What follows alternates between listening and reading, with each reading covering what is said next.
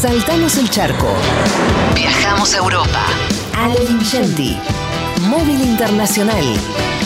En maldita suerte.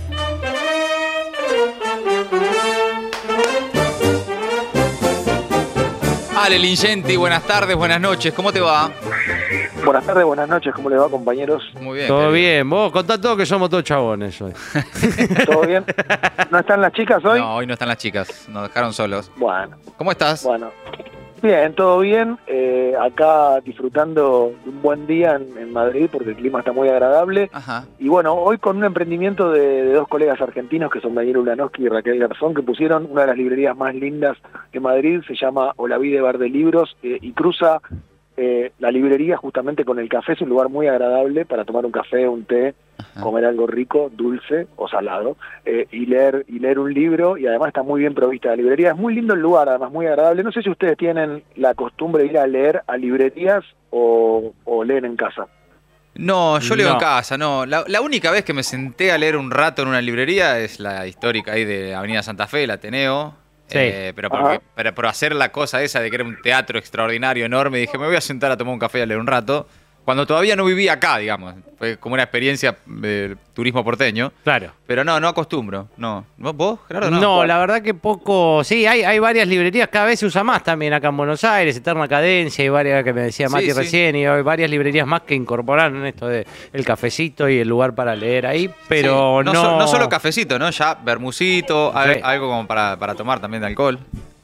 Sí, y el, cli- el clima, el ambiente es muy agradable, o sea que Sí. no es un lugar ruidoso ni que Claro. te perturbe mientras estás leyendo, no puedes leer en un, en un boliche bailable, digo. Eh. Hay una música a un volumen determinado, un tipo de música, hay un clima que, digamos, invita un poco a la lectura. Sí. Eh, voy a empezar a hablar con, con los dos argentinos que tienen esta librería, que son, como les dije, dos periodistas, además de larga carrera, Daniel Blanowski y Raquel Garzón, eh, empezando, empezándoles por, por preguntarles, bueno, cómo se les ocurrió este, este proyecto, que es una aventura también, ¿no? Eh, iniciar un negocio después de vivir muchos años en Buenos Aires, en una ciudad distinta como Madrid, en un lugar muy lindo que es eh, muy cerquita de la Plaza de Olavide, si vienen a Madrid, está bueno que pasen por ahí, es el barrio de Chamberí, es un barrio muy coqueto de la ciudad, siempre estamos en barrios más céntricos, este es un barrio céntrico pero más residencial, eh, y bueno, es muy muy linda la librería, y le voy a- primero le voy a saludar a, a Daniel y a, y a Raquel, vamos a empezar por Raquel, a preguntarle, bueno, cómo se animaron con este proyecto, Raquel.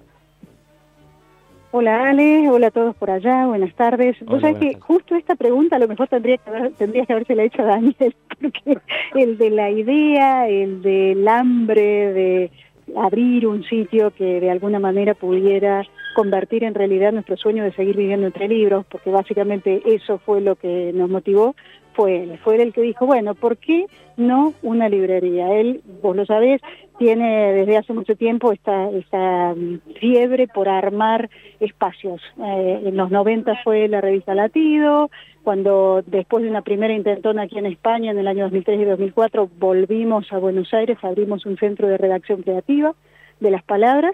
Y bueno, y en esta nueva incursión eh, madrileña, ya nosotros dos con nuestros dos hijos, o sea, fue una, un viaje de la familia toda, el espacio elegido para desplegar el sueño fue una librería. Y así empezó, eh, como un sueño. Daniel, entonces te voy a preguntar por qué Madrid. Bueno, nosotros somos bastante trotamundos y Madrid, eh, por una parte porque habíamos vivido cuando éramos recién casados y aún sin hijos en la ciudad un par de años, nos había gustado mucho y era como una asignatura pendiente volver por más tiempo. Eh, por otra parte porque siempre nos gustó mucho cuando viajábamos el continente viejo, o sea, tenemos cierta predilección por eso que acá en España dicen solera, por algo que tiene raíces antiguas. Y, España, como suele decir Raquel, es la, la Europa posible en español, porque nuestro oficio de periodista, de libreros, es distinto a otros, donde uno puede hablar con acento y no pasa nada. Si uno es un buen contador, que diga los números o que diga el articulado de una ley, eh, con acento, con algún error eh, verbal, no pasa nada. Pero periodismo o con los libros, sí. Entonces necesitábamos algo donde el, idioma lo controláramos. Y eso sumado a, a que bueno hay una identidad cultural, por más diferencias que haya y demás, fue que elegimos Madrid. Vienen muchos argentinos a la librería, porque bueno, este programa, por ejemplo, ha escuchado básicamente por argentinos. Vienen muchos argentinos a Madrid a pesar de la crisis, eh, con lo cual está bueno que los que estén escuchando el programa pasen por Bar de Libros o La Vide, pero vienen argentinos eh, o viene más gente española o está repartido, digamos, igual. Mira, Ale, nuestro público es eh, muy variado. Viene mucha gente del barrio que ha vivido toda la vida acá. Viene también la familia nueva que empieza a hacer su andadura en Chamberí, que viene con sus hijos, que viene con sus mascotas, que viene con, con la familia que lo visita del pueblo. Y por supuesto vienen muchos argentinos. Argentinos que están de paso visitando la ciudad, haciendo turismo, muchos están llegando últimamente con los viajes que postergó la pandemia, porque se les venden los pasajes y hay que huir y hay que venir sí o sí, y muchos que, eh, bueno, también han elegido para este momento de sus vidas España como tierra, ¿no? Eh, y acaba de entrar, por ejemplo, una española que me dijo, yo acabo de venir de Buenos Aires y recién me doy cuenta que vos sos, eh, sos argentina, porque lo primero que sentí fue, qué parecido esto a lo que vio en Buenos Aires, que, que tiene ese aire ¿no? de, de, café y libros como una, una buena mezcla. ¿Hay algún escritor argentino gitero, algún escritor argentino clásico o contemporáneo del que se vendan muchos libros? Eh, los clásicos argentinos no están vendiendo tanto. O sea, si uno piensa un Borges o un Cortázar, Cortázar un poco más que Borges, pero no, no te los piden en forma permanente. Y hay algunas escritores o escritoras inhallables aquí, por ejemplo, queremos tener libros de Silvino Campo y no encontramos, no encontramos los distribuidores españoles. Eh, sí hay escritores, eh, escritoras eh, más jóvenes o contemporáneas que están teniendo mucho éxito. Mariana Enríquez eh, realmente sí es un hit, la gente lo, la pide mucho. Samantha Schweblin también, Camila Sosa también, Pedro Mairal se está vendiendo bastante bien. Eh, escritores que por ahí rondan entre los cuarenta y pico y los cincuenta y pico, eh, esos se conocen más. No sé por qué razón los más clásicos han quedado, no digo desfasados, pero como un autor de consulta para alguna vez. Bueno, chicos, eh, vieron que la literatura argentina funciona bien en España. Esos autores que, que mencionó Daniel se venden bien en todas las librerías, realmente son Sí. autores más jóvenes, autores más contemporáneos, Claro. y la gente lo- los pide mucho, ¿no? Y mujeres, ¿no? Estaba prestando atención a eso. eh, salvo Pedro, todas mujeres y mujeres jóvenes que sabemos que la están rompiendo, que son bestseller acá en la Argentina, pero también, evidentemente, hoy en el mundo es, es la literatura argentina que, que se está vendiendo, ¿no? Mujeres sobre todo, y también te agrego, eh, bueno, una, una trans, ¿no? Porque Sí, Camila, Camila, Claro. es una escritora trans que es muy Claro. exitosa en Argentina y también muy exitosa en España y muy valorada también, porque Sí. se, dan, se dan de la mano, digamos, el éxito con el con el apoyo de la crítica, que eso no es tan, no es tan común. Claro. Sí. Verdad es un lugar muy agradable este, chicos. Sí, sí, no, y, y es, es- es lindo saber también que, que hay nuevas autoras, autores eh, argentinos que, que son reconocidos en el mundo, más allá del chauvinismo, esta Argentina cambiando el mundo, Sí, sí, sí, sí. que la literatura argentina, con todo respeto por, la, por, por los Borges, por los Cortázar y demás, eh, ha sabido también encontrar un nuevo lugar ¿no? en, en el mundo y en, y en la literatura, eh, con mucho reconocimiento no solo en ventas, sino, o sea, Mariana Enrique, Camila Sosa Villada, eh, Samantha Shevlin, están todo el tiempo ganando premios en todas partes del mundo, premios muy espectaculares y, y con mucho reconocimiento, por suerte.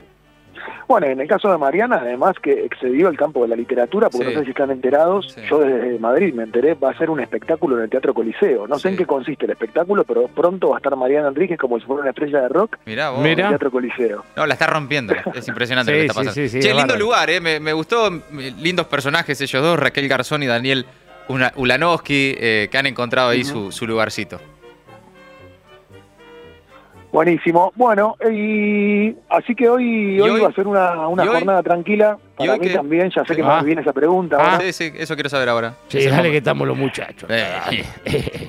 No, no, no. Vos- Tengo, tengo un cumpleaños de un desconocido. ¿Alguna vez fueron a un cumpleaños de un desconocido ustedes? Raro.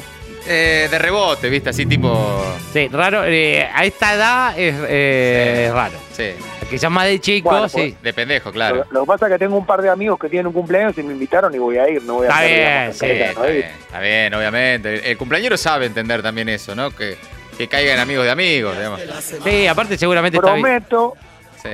yo prometo el, el lunes contarles el resultado de la experiencia. Bien, amigos, sí, por supuesto. Después el resto del fin de semana, nada, tranqui, allá, ¿qué onda? No, no, el fin de semana voy a estar, no, te- tengo, tengo un fin de semana De trabajo. no, para descansar. La verdad que el día de salida es hoy, así que el lunes les cuento cómo fue mi viernes, que va a ser el, Ok. vier- el famoso viernes 13, Eh, te pregunto una cosa. eh, como la película. Sí. ah, ¿Sabes que tengo la curiosidad de si vas a la cancha también? ¿No vas a la cancha? Bueno, eh, yo no sé si les conté, yo soy hincha de un equipo pequeño. Aquí, bueno, en Argentina soy hincha del Boys. Sí, claro. Sí. Sí. Eh, ¿Qué va a y ser? acá me hice hincha de un equipo que se llama eh, Sporting de Gijón, que Ah, es un Gijón, equipo que está en la claro. segunda. Sí, sí. Claro, de, de. ¿Cómo Bueno, es un All Boys? Todos jugamos al PS Fútbol, así que conocemos todos los equipos de España. Sí. Bueno, y lo he, ido, lo he ido a ver al Molinón, que es el estadio más viejo de España, que es el estadio de Gijón, y lo Ah, he ido bien. a ver cuando vino a jugar con el Fuencarral, que es un equipo que está muy cerquita de Madrid. Así que fui dos Ajá. veces a la cancha y después fui una vez más al, al nuevo, al Wanda, al estadio del, del Atleti, Claro, el Atleti. el equipo que dirige, dirige el Cholo Simeone, donde Sí. está Rodrigo de Paul, Sí.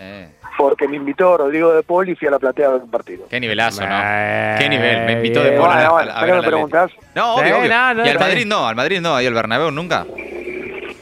No, porque es muy difícil conseguir entradas, son Ah. muy caras, porque vos sabés que en, en- Turismo. en el Madrid hay una tradición, que la, primero el turismo, pero además la mayor parte de la gente que va a la cancha son socios, Ah, y para ser socio del Madrid tenés que ser familiar de un socio, es una cosa un poco aristocrática. ah Entonces conseguir una entrada es muy difícil. Claro. Eh, lo que lo que hace mucha gente que le gusta el fútbol acá, por ejemplo, juega al Barcelona, querés ver al Barcelona y viene a jugar con el Rayo Vallecano, que tiene una canchita chiquita acá en Madrid, Claro. la gente va a ver ese partido, va a ver al Barcelona, se llena el la Rayo cancha Vallecano. Rayo Vallecano, que es como la cancha del Boys. Claro, chiquita.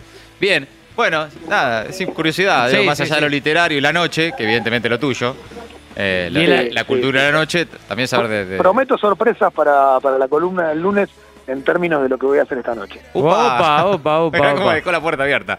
Bueno. Vicenti, que lo disfrute, que tenga un gran fin de semana. Siempre es un gusto charlar con usted, amigo. Abrazo grande. Igualmente, un abrazo grande. Ale Lincenti, otro argentino en España, en Maldita Suerte. Maldita suerte. Periodismo con menos ruido y más palabras.